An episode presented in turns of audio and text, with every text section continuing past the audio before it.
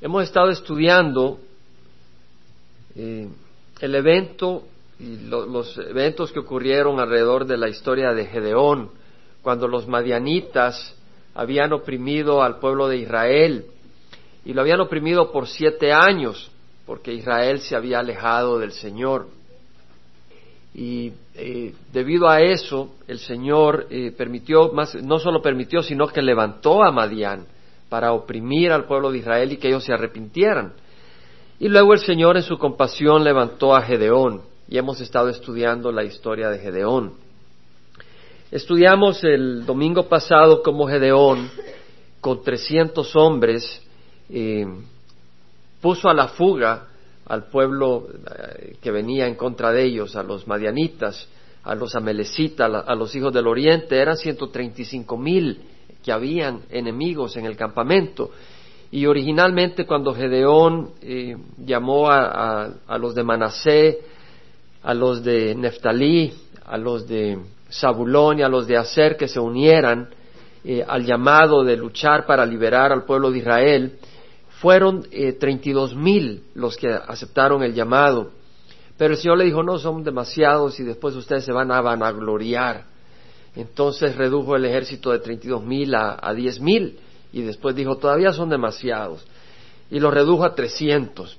Entonces eran tres, con trescientos hombres echaron a la fuga al campamento de ciento treinta y cinco mil, los rodearon. Y estudiamos cómo se fueron a la fuga y vamos a regresar a esa parte para algunas meditaciones adicionales que el Señor me puso, que creo que tienen mucha aplicación en nuestras vidas. Pero vamos a ir al versículo 23 porque quiero asegurarme que cubrimos el resto de esto hasta el capítulo 8, versículo 21. Versículo 23 dice que los hombres de Israel se reunieron, es decir, después de salir a la fuga, el enemigo, eh, Gedeón mandó a llamar al, resto, pues que se uniera, y se unieron los de Neftalí, de Aser y, los de, y de todo Manasés. Dejaron afuera a Zabulón, no sé por qué Zabulón no apareció acá, pero pues es la palabra del Señor y pues no le vamos a añadir. Los que se unieron fueron los de Neftalí, de Aser y de Manasés y persiguieron a los madianitas. Y Gedeón envió mensajeros por toda la región montañosa de Efraín diciendo, descended contra Madián y tomad antes que ellos los vados, es decir, los lugares donde el agua está pacha, donde pasa la gente, donde ellos, ellos iban a pasar a través del río Jordán hacia el este, escapando el enemigo. Entonces lo que hace Gedeón, manda llamar a la tribu de Efraín que estaba al sur y le dice, suban y, y, pónganse a lo largo del río Jordán, sobre todo en las áreas donde el agua es baja, para que cuando quiera pasar el enemigo se lo impidan, porque los queremos acabar. No queremos que escapen y regresen más fuertes. Entonces dice hasta Betbara y el Jordán, y todos los hombres de Efraín se reunieron y tomaron los vados hasta Betbara y el Jordán, y capturaron a los dos jefes de Madián, a los dos jefes militares, a Oreb y a Seb. Bueno, Oreb quiere decir cuervo, y Seb quiere decir lobo, nombre propicio. El enemigo del pueblo de Israel eran cuervos y lobos. Y lo mismo el enemigo del pueblo de Dios son cuervos y son lobos, ¿verdad? El Señor dijo, os envío como ovejas ante lobos, pero el Señor dice que el Dios de paz aplastará pronto a Satanás debajo de vuestros pies. Tenemos esa esperanza, porque lo vemos activo, solo hay que abrir los ojos, solo hay que abrir los ojos.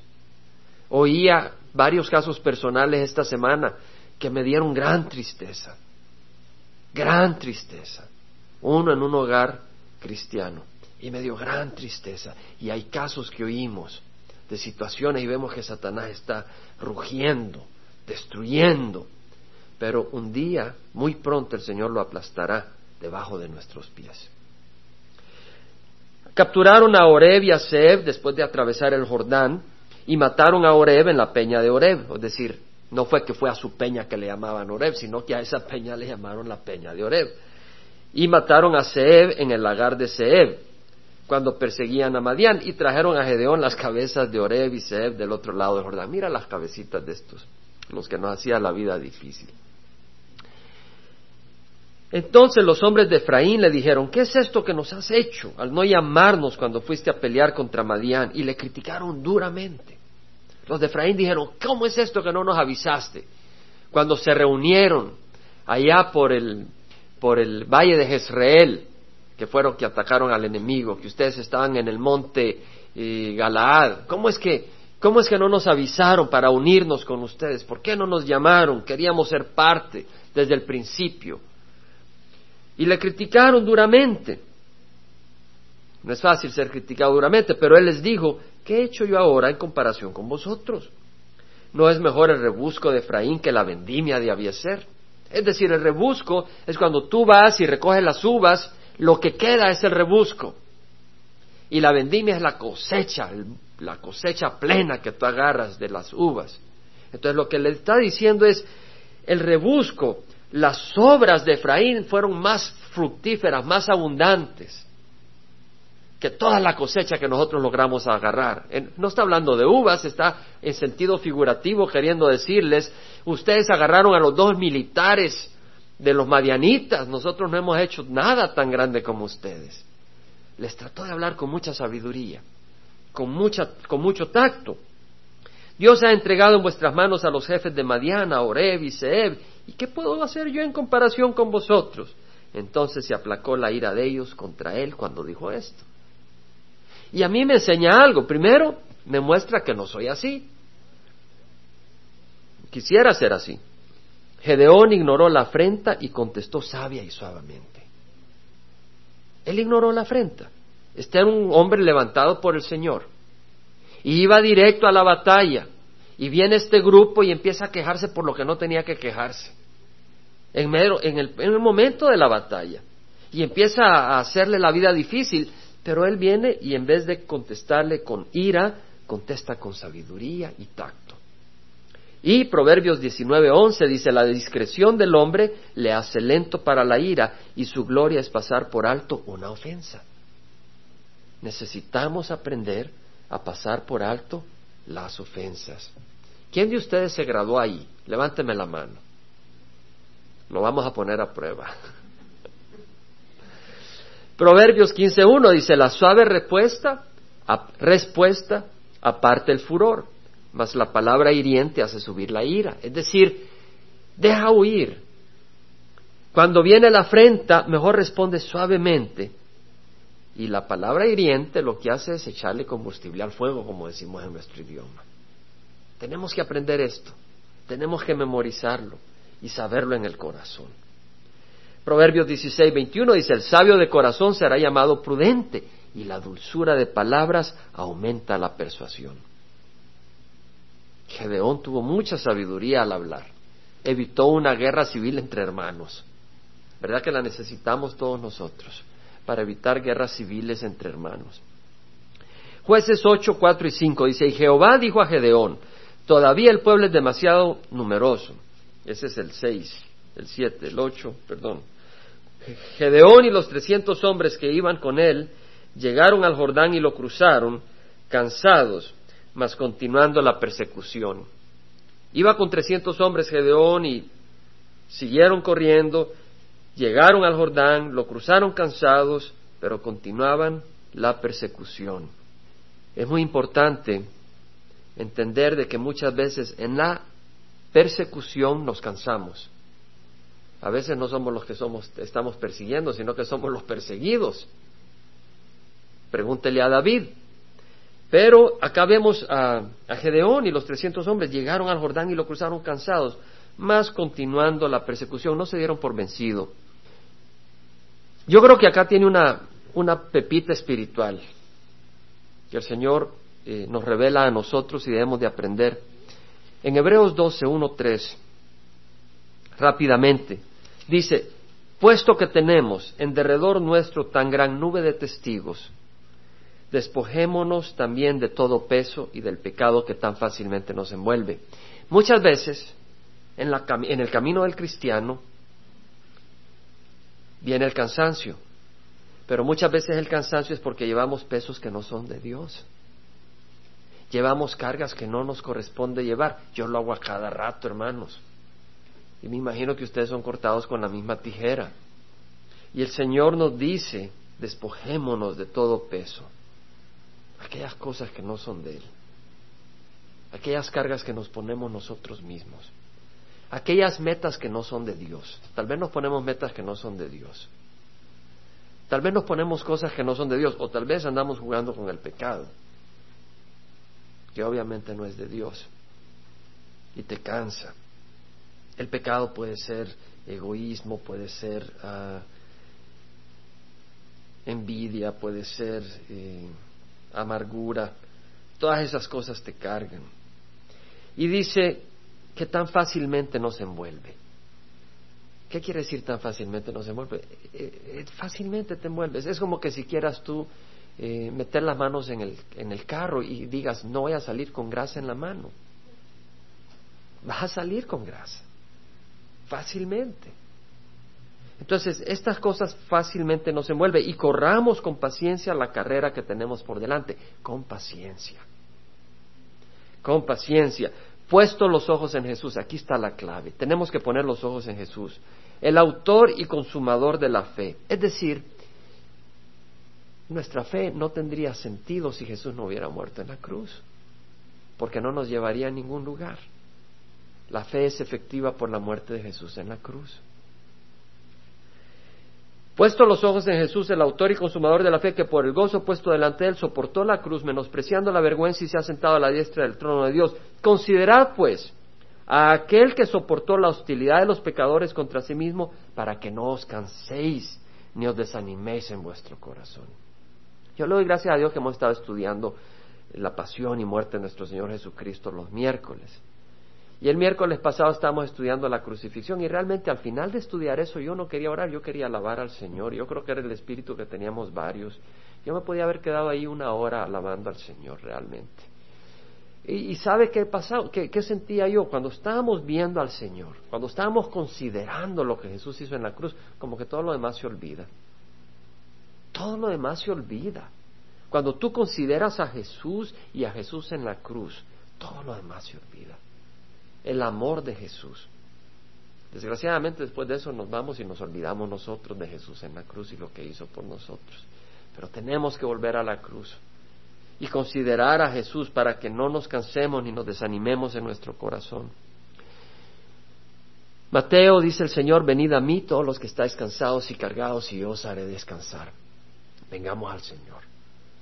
Tenemos que hacerlo.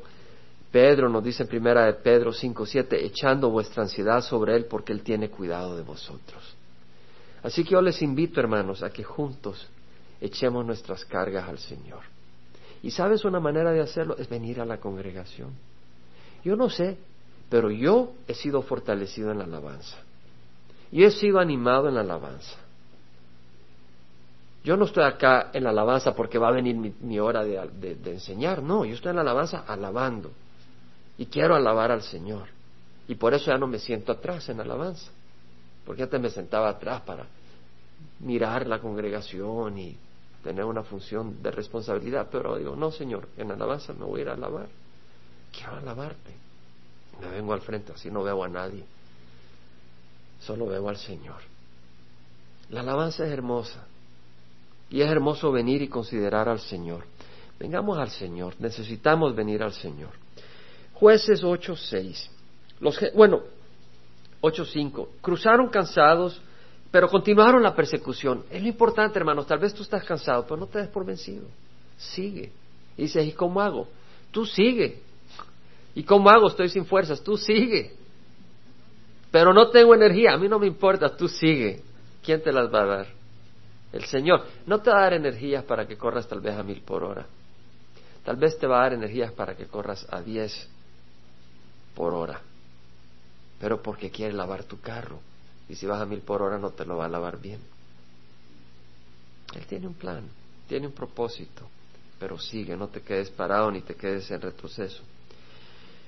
Los jefes de Sucot, entonces dijo a los hombres de Sucot, porque llegaron a Sucot. Sucot está cerca del, del río Jaboc. Y dijo a los hombres de Sucot, os ruego que deis pan a la gente que me sigue, porque están cansados y estoy persiguiendo a Seba y Salmuna, ¿Qué nombre? Parecía Salomón, pero es Salmuna, no es Salomón ni, ni Salmón. Dijo a los hombres de Sucot, ruego que deis pan a la gente que me sigue porque están cansados y estoy persiguiendo a Seba y a Salmuna, reyes de Madián. Es decir, los de Sucot eran, eran israelitas. Eran de la tribu de Gad. Y los jefes de Sucot dijeron, ¿están ya las manos de Seba y Salmón en tu poder para que demos pan a tu ejército? Es decir, arrogantes. El pueblo, los trescientos hombres venían, eran como setenta kilómetros que habían bajado del valle de Jezreel. Eran setenta kilómetros, venían cansados, venían persiguiendo al enemigo y dicen, danos pan, danos de beber agua, estamos cansados. Y la gente de Sucot dijeron, ¿Para qué? Si estuviera ya el enemigo en sus manos, sí, pero no está y no vaya a hacer que el enemigo después regrese y se venga con nosotros. Se hicieron los locos. Y Gedeón respondió muy bien, cuando Jehová haya entregado en mi mano a Seba y a Salmuna, trillaré vuestras carnes con espinos del desierto y con abrojos. No les ofreció mucha caridad, no les ofreció mucha misericordia. Y uno dice, bueno, ¿y cómo ofreció misericordia al grupo de Efraín? y no le ofrece misericordia a los de Sucot. Y es una razón muy clara. El grupo de Efraín tenían un celo por servir al Señor. Tenían un celo por unirse al ejército del Señor. Están diciendo, ¿por qué no nos dieron la oportunidad de servir a Dios? El grupo de Sucot dijo, nosotros somos neutrales en este juego. Nosotros no nos metemos. ¿Y qué dijo Jesucristo? El que no está conmigo, está contra mí. Y el que no recoge conmigo, desparrama. El Señor mismo lo dijo. Bueno, de ahí subió a Peniel. Peniel fue el lugar, a la par del río Jaboc, donde Jacob luchó con el ángel del Señor. ¿Se acuerda cuando iba a encontrar a Esaú? Venía de Arán. Y les habló de la misma manera y los hombres de Peniel le respondieron tal como los de Sucot le habían contestado. Y habló también a los hombres de Peniel diciendo, cuando yo vuelva sano y salvo, derribaré esta torre. Gedeón venía con una gran fe. Su fe había crecido. Dios lo había llevado en victoria. Ahora bien, Seba y Salmuna estaban en Carcor y sus ejércitos con ellos, unos quince mil hombres, los que habían quedado de todo el ejército de los hijos de Oriente, porque los que habían caído eran ciento veinte mil hombres que sacaban espada. Habían matado a ciento veinte mil enemigos. Quedaban quince mil y estos trescientos hombres iban detrás de ellos persiguiéndolos. Y subió Gedeón por el camino de los que habitaban en tiendas al este de Nova y Jorbeja, que está cerca de Jordán, y atacó el campamento cuando el campamento estaba desprevenido. Agarraron desprevenido al enemigo. Nuestro enemigo, Satanás, no sabe todo. No es todopoderoso. Nuestro Dios es todopoderoso. Y nuestro Dios sabe todo. Y agarraron al enemigo desprevenido. Cuando Seba y Salmuna huyeron, los persiguió, capturó a los dos reyes de Madián, Seba y Salmuna, y llenó de terror, y llenó de terror a todo el ejército. Después Gedeón, hijo de Joás, volvió de la batalla por la subida a Erez y capturó a un joven de Sucot y lo interrogó. Entonces el joven le dio por escrito los nombres de los príncipes de Sucot y de sus ancianos, setenta y siete hombres. En otras palabras, cuando venían de regreso, le dijo, dame el nombre de los líderes de, de Sucot. Y le dio los nombres por escrito. Y fue a los hombres de Sucot y dijo, he aquí a Seba y a Salmuna, acerca de los cuales me injuriaste, diciendo, están ya las manos de Seba y Salmuna en tu mano para que demos pan a tus hombres que están fatigados. Entonces tomó a los ancianos de la ciudad, es decir, a los setenta y siete líderes y espinos del desierto y abrojos, y con ellos castigó a los hombres de Sucot, los mató. Los mató con, con espinos, cardos, los, los rasgó en su espalda, en su cuerpo, los, les dio una, una, una, un sufrimiento terrible. Y luego derribó la torre de Peniel y mató a los hombres de la ciudad. Después dijo a Seba y a Salmuna, ¿qué clase de hombres eran los que mataste en Tabor? Este hecho no se había mencionado en la escritura antes, pero aparentemente Seba y Salmuna habían matado a ciertos jóvenes en el monte Tabor. Y ellos respondieron, eras como tú, cada uno parecía hijo de rey, era decir, eran, eran jóvenes, fuertes, eh, valientes, eh, que, que se miraban fortalecidos, y él dijo, eran mis hermanos, hijo de mi madre. Vive Jehová que si los hubiera dejado con vida yo no os quitaría la vida. Entonces le dijo a Jeter su primogénito, levántate y mátalos. Es decir, iba a usar a su hijo para matar a estos dos reyes. Un gran privilegio para su hijo y una gran vergüenza en esa cultura que un rey muriera en manos de un jovencito. Era una manera de avergonzarlo más. Y el joven no sacó la espada porque tenía temor, pues todavía era, muy, era muchacho. Entonces Seba y Salmuna dijeron, levántate tú y cae sobre nosotros, porque como es el hombre, así es su fortaleza. Y se levantó Gedeón y mató a Seba y a Salmuna y tomó los adornos de media luna que sus camellos llevaban al cuello, como, como un tesoro de lo que habían, eh, de la victoria. Algo interesante es que cuando estaban con hambre, cuando estaban cansados, Gedeón, y venían corriendo, siguiendo al enemigo, es interesante ver que Sucot le dio la espalda. La gente de Sucot y Peniel. El mismo pueblo, el pueblo de Israel. Y, a mí lo que me hace ver es algo interesante. En 2 Timoteo 1:15 a Pablo le ocurrió lo mismo. Y él dice, ya sabes esto, que todos los que están en Asia me han vuelto la espalda, entre los cuales están Figelo y Hermógenes. A Pablo le ocurrió que él llevó el Evangelio él compartió la palabra, Él discipuló. Y dice, nadie estuvo a mi lado, sino que todos me abandonaron. Perdón, me pasé a 2 Timoteo, 2 Timoteo 1.15. Todos los que están en Asia me han vuelto la espalda. Y en 2 Timoteo 4, 16, 18 dice, en mi primera defensa nadie estuvo a mi lado, sino que todos me abandonaron, que no se les tenga en cuenta, pero el Señor estuvo conmigo y me fortaleció a fin de que por mí se cumpliera cabalmente la proclamación del mensaje y que todos los gentiles oyeran y fui librado de la boca del león. El Señor me librará de toda obra mala y me traerá a salvo a su reino celestial. A Él sea la gloria por los siglos de los siglos. Amén. Lo que está diciendo Pablo es, a Él cuando tuvo que presentar defensa, lo dejaron, lo abandonaron. Pero Él dice, el Señor estuvo conmigo y me fortaleció. El Señor, ¿en quién nos pide poner la fe? En Jesús. En Jesús.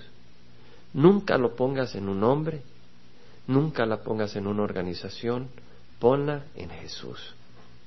El único que siempre puede estar contigo a tu lado, el único que nunca te dará la espalda, el único que jamás te dará la espalda es Jesús. Pongamos la fe siempre en el Señor siempre en el Señor. Quisiera que viéramos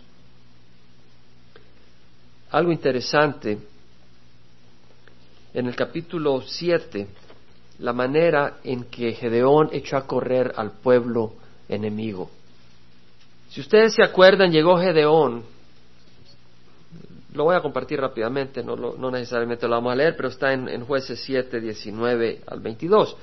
Llegó Gedeón y llegaron tres compañías de cien hombres y rodearon el campamento. Eran ciento treinta y cinco mil. Y rodearon el campamento y llevaban esos ah, contenedores, esos ah, cántaros, cántaros de barro, y adentro de los cántaros habían antorcha. Y llevaban los cuernos del carnero, que eran trompetas, a su mano derecha y los cántaros a mano izquierda. Y entonces quebraron los cántaros que tenían en la mano izquierda a la vez, pero primero sonaron la trompeta que tenían en la mano derecha. Los trescientos hombres sonaron la trompeta fuerte y estaban rodeando, trescientos hombres rodeando a ciento treinta y cinco mil, imagínense. Era una cosa para reírse, pero eran guiados por el Señor. Estos trescientos hombres suenan las trompetas a la vez y después de sonar la trompeta rompen los cántaros, se ven las antorchas y ellos dicen, la espada de Jehová y de Gedeón. Y salieron corriendo asustados los hombres, el enemigo, y se empezaron a matar entre ellos.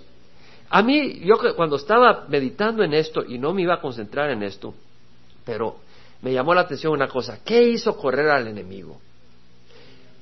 Tres cosas que puedo, muchas cosas, obviamente el miedo, pero tres cosas. Una de las cosas fue lo que oyó. Dos, lo que vio. Tres, lo que no vio. Hay tres cosas que hicieron correr al enemigo. Primero, lo que oyó, porque antes de que oyeran nada no salieron corriendo. Segundo, lo que oyó, porque antes de que vieran algo no salieron corriendo. Y tercero, lo que no vieron, porque si hubieran visto no hubieran salido corriendo. Hay tres cosas. Entonces, uno, lo que oyó, al sonar del carnero, el carnero refleja el, el cuerno que han matado al carnero. Hay un sacrificio y lo hablamos el domingo pasado. Y el soplar, Numa, representa el espíritu. Entonces, fue la voz del espíritu Vamos a espiritualizar un poco acá el, el estudio. Vamos a usar este, esta historia para sacar una enseñanza espiritual. La vamos a usar para ilustrar, no quiere decir de que literalmente es lo que quería decir el Señor cuando escribió esto, pero la vamos a usar como una ayuda para alimentar nuestro corazón. La voz del Espíritu hace correr al enemigo. Y Jesús dijo, las palabras que he hablado son espíritu y son vida. ¿Cuál es la voz del Espíritu Santo? La palabra de Dios. La palabra de Dios hace huir al enemigo. Entonces, Pablo nos dice, tomad, porque tenemos una lucha espiritual. Nuestra lucha es espiritual, hermanos, es espiritual. Y si no te has dado cuenta, te vas a dar cuenta. Pablo dice, fortaleceos en el Señor y en el poder de su fuerza, revestíos con toda la armadura de Dios para que podéis estar firmes contra las insidias del diablo. Nuestra congregación, óyeme bien, nuestra congregación hoy necesita fortalecerse en el Señor como nunca antes y fortalecerse en el poder de la fuerza del Señor. Y el Señor dice, revestíos con toda la armadura de Dios para que podáis estar firmes contra las insidias del diablo, contra las acechanzas, contra los engaños de Satanás. Tenemos que revestirnos, fortalecernos con la armadura de Dios. Y el Señor dice, tomad el yelmo de salvación y la espada del Espíritu, que es la palabra de Dios. Entonces necesitamos la palabra de Dios para hacer huir al enemigo. No solo acá, pero cuando salimos de acá, tenemos que llevar la palabra de Dios y usarla. Cuando salimos del estudio, tenemos que usar esa palabra del Señor juntos. No fue solo Gedeón el que peleó, fueron trescientos hombres. Fueron trescientos hombres que sonaron las trompetas. Todos nosotros, cada uno miembro de la congregación, tenemos que descansar y ejercer el uso de la palabra de Dios, como el que tiene la espada, no solo decir, la recibí, fui a la iglesia y me dieron la espada. No, ¿qué la estás usando o no la estás usando? Tenemos que usar la espada en la casa. No, no empiezas a agarrar la espada y a golar en la cabeza a tu esposo. Y luego salgo yo preso porque les dije que mataran a sus esposos. Pobre Arturo. Tenemos que usar la espada. Tenemos que usar la espada, hermanos, la palabra del Señor. Cuando el enemigo lanza dardos, y sabes que muchas veces no tienes energía para usarla. Amén. Entonces ven con tus hermanos, porque acá entre todos las usamos. Y el enemigo va a huir. Cuando el enemigo lanza dardos de pensamientos de desánimo, ¿qué vas a usar? La espada. Cuando el enemigo lanza dardos señalando tu pasado y tus debilidades, ¿qué vas a usar? La espada. Cuando el enemigo lanza dardos de odio y rencor hacia otros, ¿qué vas a usar? La espada. Cuando el enemigo lanza dardos de doctrinas nuevas, ¿qué vas a usar? La espada. Cuando el enemigo lanza dardos de tentación, ¿qué vas a usar? La espada. Si nosotros consideramos, bueno, voy a seguir adelante. Vamos a usar la espada, amén. La voz del Espíritu, la palabra de Dios. Otra cosa que vemos es que no solo usaron la espada, no solo sonaron pues el, el cuerno del carnero, sino que gritaron la espada de Jehová y de Gedeón. Es decir, dijeron, vamos en el nombre de Jehová. No es que es nuestra espada, es el nombre de Jehová el que proclamaron. Entonces tenemos que ir en el nombre de Jesús. Dice la palabra que no hay otro, no hay, en ningún otro hay salvación porque no hay otro nombre bajo el cielo debajo, dado a los hombres en el cual podamos ser salvos. Entonces, tenemos que ir en el nombre de Jesús, tenemos que clamar el nombre de Jesús. Tenemos que clamar el nombre de Jesús. Clamar su nombre. Señor, ayuda. Señor, mira. Señor, haz. No quiere decir que cuando clames va a ocurrir en ese momento. El Señor tiene un tiempo, porque Él tiene su plan. Pero tienes que clamar el nombre del Señor para que Él haga huir al enemigo. Pero no solo basta decir Jesús, porque no estamos hablando de que ir en el nombre del Señor es simplemente decir Jesús, es como decíamos cuando le dieron el, ¿se acuerdan que le dieron ese diploma a Cata y Oswaldo, el presidente Bush? Eh, ya parece que es verdad. Eh, si, si llego yo porque me llaman a mí para que se lo dé y le digo, toma Osvaldo, del presidente, y se lo aviento y me voy enojado y si presidente Bush se llega a dar cuenta me vuela en la cabeza. Porque me dice, no, así no te quise que fueras a darle el diploma. Yo quería que fueras y los abrazaras y los honraras en mi nombre. Entonces tenemos que ir armonizando con Jesús. En el espíritu de Jesús. No simplemente en el nombre de Jesús vete Satanás y estás viendo una película pornográfica. No, si no es así la cosa. Tenemos que ir en el carácter de Jesús. Pedro, cuando iba con Juan hacia el templo y estaba el cojo de nacimiento a la entrada, le dice, no tengo plata ni oro, mas lo que tengo te doy. En el nombre de Jesús de Nazaret, anda. Y entonces Pedro usó el nombre de Jesús, pero iba también en el carácter de Jesús, en el espíritu de Jesús, porque cuando la gente se maravilló por el milagro, vinieron a él y le dice, ¿por qué me miran a mí? Es Jesús el que ha hecho esto, es el Padre el que ha hecho esto para glorificar el nombre de su Hijo. Entonces tenemos que ir en un espíritu humilde, no solo decir Jesús, Jesús, Jesús, tenemos que ir en el carácter que Jesús nos pide que vayamos. Tenemos que ir en el espíritu y en el carácter que Jesús quiere que lo hagamos. Ahora, vemos de que el enemigo salió huyendo por lo que oyó, ¿verdad? Pero también por lo que vio. Es decir, después de roto los cántaros, se vieron las antorchas alrededor. Habían 300 antorchas a todo alrededor. Y realmente la luz hace huir a qué? Las tinieblas. Entonces, tenemos que mantenernos en la luz. Si queremos que el enemigo huya, no te alejes de la iglesia, porque estás desanimado. No te alejes de la palabra del Señor, porque estás desanimado. Al contrario, Acércate a la luz. La luz es Cristo. No, no, necesariamente, pero la iglesia es la luz de Cristo. Amén. No. Cristo quiere brillar a través de su iglesia, somos su instrumento. Entonces, ¿qué comunión, dice Pablo, tiene la luz con las tinieblas? Entonces, las tinieblas van a oír cuando tú te mantienes a la luz. Cuando somos tentados a lanzarnos al pecado, perseveremos en la luz. Cuando estamos tentados a, hacernos para atrás, perseveremos en la luz. En Santiago 4.7, el Señor nos, nos dice a través de Santiago, someteos a Dios, resistid pues al diablo y huirá de vosotros. Es decir, resistamos, ¿cómo? Permaneciendo en la luz, permaneciendo en la palabra del Señor. El enemigo va a atacar, pero tenemos que permanecer en la palabra del Señor.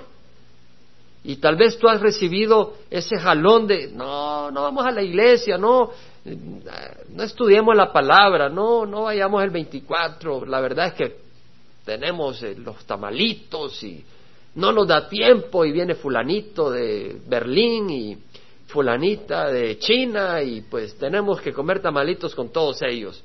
Pues tráetelos acá a que coman del Señor primero. Yo veo casas muy hermosas con focos y luces y todo. Allá por donde vivo me voy a caminar y veo en la noche una de luces, hermoso, hermoso. Y digo, están queriendo adornar sus casas. ¿Y eso qué tiene que ver con Jesús? No se equivoquen, nosotros hemos puesto unas lucecitas en mi casa. Pero digo, ¿cuál es el propósito? Una inversión, un esfuerzo, una lucha por adornar las casas, pero realmente estamos buscando a Jesús.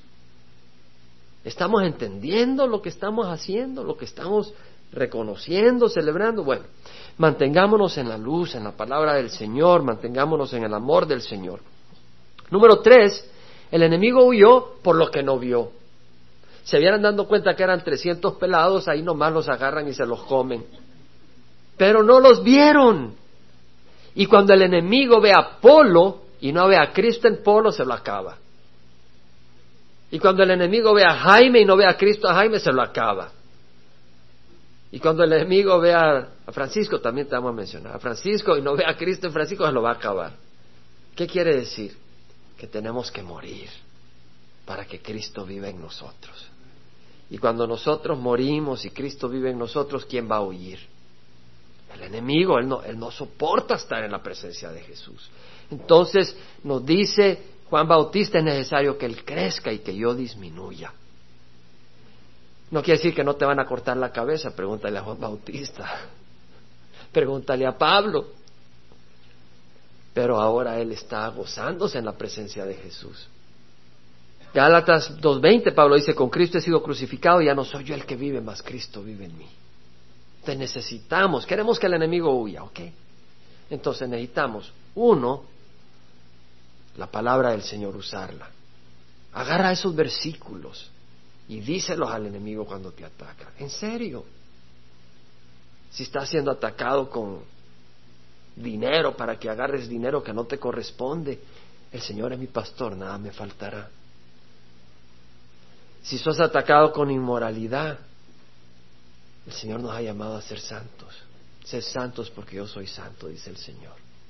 Si estás siendo atacado con amargura o alguna cosa, lee Gálatas, porque las obras de la carne son evidentes, las cuales son inmoralidad, impureza, sensualidad, idolatría, hechicería, enemistades, pleitos, celos, enojos. Hermano, se los memorizó.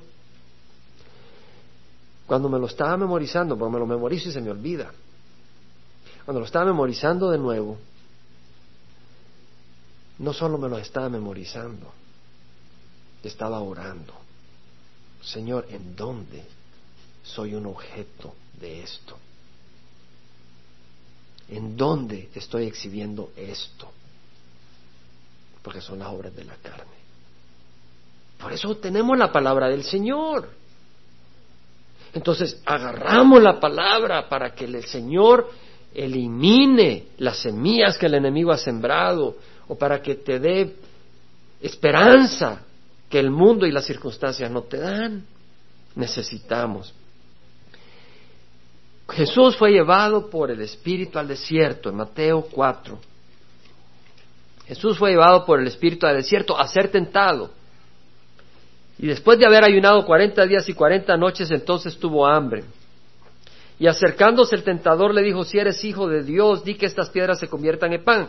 Pero él respondiendo dijo, escrito está, no solo de pan vivir el hombre, sino de toda palabra que sale de la boca de Dios. Es decir, Jesús fue tentado, él, él tenía una necesidad física, real, Cuarenta días y cuarenta noches sin comer, pues a cualquiera le da hambre. Te quisieras comer hasta las piedras.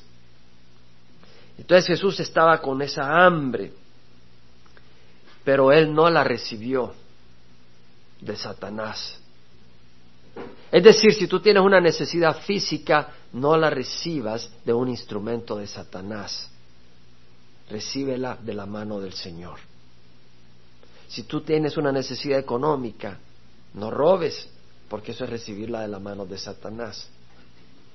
Es decir, recibamos para nuestras necesidades únicamente de la mano de Dios. Y el Señor dice, escrito está, es decir, usó la palabra de Dios para defenderse.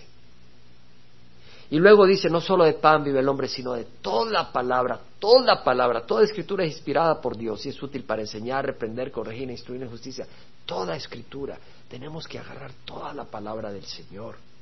Luego vemos de que el diablo lo llevó a la ciudad santa y lo puso sobre el pináculo del templo y le dijo, si eres hijo de Dios, lánzate abajo, pues escrito está, a tus ángeles te encomendará y en las manos te llevarán, no sea que tu pie tropiece en piedra.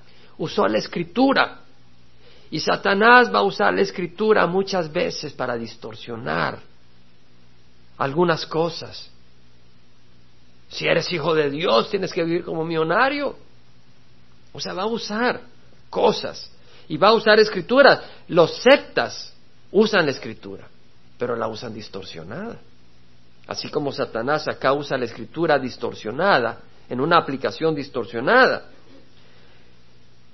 Jesús le dice también este escrito, no tentarás a Señor tu Dios. Es decir, el enemigo estaba tentando a Jesús a lanzarse. Es decir, que se lanzara. Él no necesitaba por qué lanzarse, no había ninguna razón. Pero al lanzarse iba a mandar Dios los ángeles y lo iban a exaltar a Jesús públicamente. El templo, la gente que estaba en el templo iban a ver de repente a Jesús que iba cayendo y iban a ver que los ángeles lo agarran y lo, agarran y lo protegen. Iba a ser glorificado, iba a ser mostrado gloriosamente ante el mundo. Pero, si te das cuenta, el Señor no aceptó ser glorificado antes de tiempo. No buscó su honra, Él buscó la honra del Padre. Y por eso el Señor dice, Jesús mismo dijo, el que habla de sí mismo, el que habla por su propia cuenta, busca su propia gloria, pero el que busca la gloria del que le envió, este es verdadero y no hay injusticia en él. Jesús mismo dijo que él buscaba la gloria de quién? Del Padre. Entonces Jesús no estaba, no, se iba a tirar porque él no estaba buscando su gloria. Él había venido a buscar la salvación del mundo, a glorificar el nombre del Padre. Entonces él no iba a hacer eso. En, otra parte de la Escritura, en Juan 12, 23 al 26, leemos de que Jesús dice, la hora ha llegado para que el Hijo del Hombre sea glorificado. Y he usado mucho este versículo últimamente. Me gustó mucho cuando lo trajo hermano Héctor Martínez y lo he usado mucho en mi vida personal. Eh, meditado mucho. Eh, acá vemos de que el Señor dice, la hora ha llegado para que el Hijo del Hombre sea glorificado. Ese momento no era el momento. Él no se iba a aventar del pináculo del templo, no era su momento para ser honrado. No era el momento, dice, pero ahora ha llegado la hora para que el Hijo del Hombre sea glorificado. Y vimos que en la cruz Jesús fue glorificado el centurión dijo verdaderamente este era hijo de Dios. ¿Por qué dijo eso? Porque vio el carácter de Jesús. Vio el carácter de Jesús y dijo, este no es un hombre nomás. Este es un hombre que tiene una irradia, un carácter increíble. Este es un Dios. Estaba admirado por Jesús, estaba admirado por la gloria que emanaba Jesucristo. Y dice, este es un hijo de Dios. Y luego Jesús, Dios Padre lo glorificó, exaltándolo, levantándolo de la muerte y resucitándolo. Jesús dijo, si el grano de trigo no cae en la tierra y muere, queda solo, pero si muere produce mucho fruto. Entonces Jesús está enseñándonos cuál es el camino a la gloria, no es tirándonos del pináculo del templo, es muriendo, muriendo. No estamos hablando físicamente, sino a nuestros deseos, a nuestros propósitos. Que el Señor nos ayude. Solo el Señor nos puede ayudar. El que ama su vida la pierde y el que aborrece su vida en este mundo la conservará para vida eterna. Luego dice el Señor, si alguno me sirve, que me siga y donde yo estoy, ahí también estará mi servidor. Si alguno me sirve, el Padre le honrará. Quiere decir de que hay un día en que el Señor nos va a honrar. Pero debemos de buscar la gloria del Señor. Entonces, ¿por qué lo mencionamos acá? Porque eh, el enemigo no va a huir si estamos buscando nuestra gloria. El enemigo no va a huir si estamos buscando nuestra honra. El enemigo huyó de Jesús cuando él buscó la gloria del Padre y usó la palabra de acuerdo a esa realidad. Yo, uso yo puedo usar la palabra del Señor, pero si ando buscando mi gloria, el enemigo no va a huir.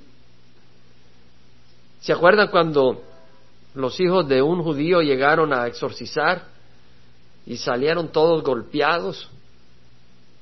El, diablo, el demonio que tenía, le dijo, a Pablo conozco y a Jesús, pero ustedes quiénes son? Y los, los siete hijos salieron desnudos y corriendo y bien golpeados. Necesitamos eh, caminar en el Señor.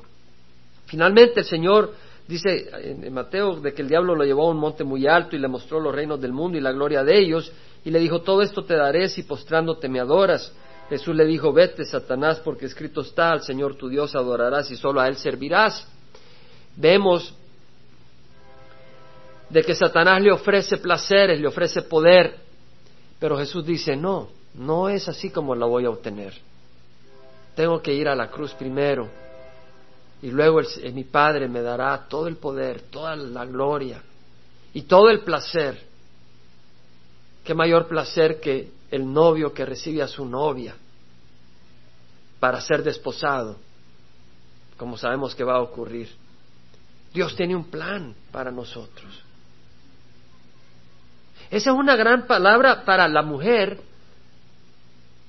que tal vez ha andado de hombre en hombre y dice, he perdido mi virginidad. No, si tú vienes a Cristo, eres una nueva criatura. Y vendrá un día donde conocerás lo que es la plenitud de una relación con Cristo. El hombre que ya ni sabe Dice, no te preocupes si vienes a Cristo. Sabrás lo que realmente es una relación con, una, con, con alguien. Porque vamos a tener una unión con Jesús que va a satisfacer lo más íntimo de nuestro corazón, de nuestro ser. Vamos a tener una plenitud preciosa. Vemos en versículo 11 de 4 de que el diablo entonces lo dejó y aquí ángeles vinieron y le servían. Cada vez que abrazamos las cosas que Satanás nos da, estamos abrazando a Satanás. Así que no abracemos el pecado porque abrazamos a Satanás. Abracemos a Jesús, abracemos su luz, abracemos su verdad, caminemos en su camino. Y vemos acá que ángeles vinieron y le servían. Lo mismo pasó en Getsemaní. Jesús estaba sudando, no quería ir a la cruz, pero ahí se rindió. Y un ángel bajó y le daba fuerzas. Y entonces cuando tú eres tentado a responder en la carne, a actuar en la carne, a desobedecer al Señor, a tirarte al pecado, a hacerte para atrás, tú sé fiel. Y no será un ángel el que te va a confortar, va a ser Jesús mismo el que va a limpiar las lágrimas de tus ojos. Vamos a pararnos.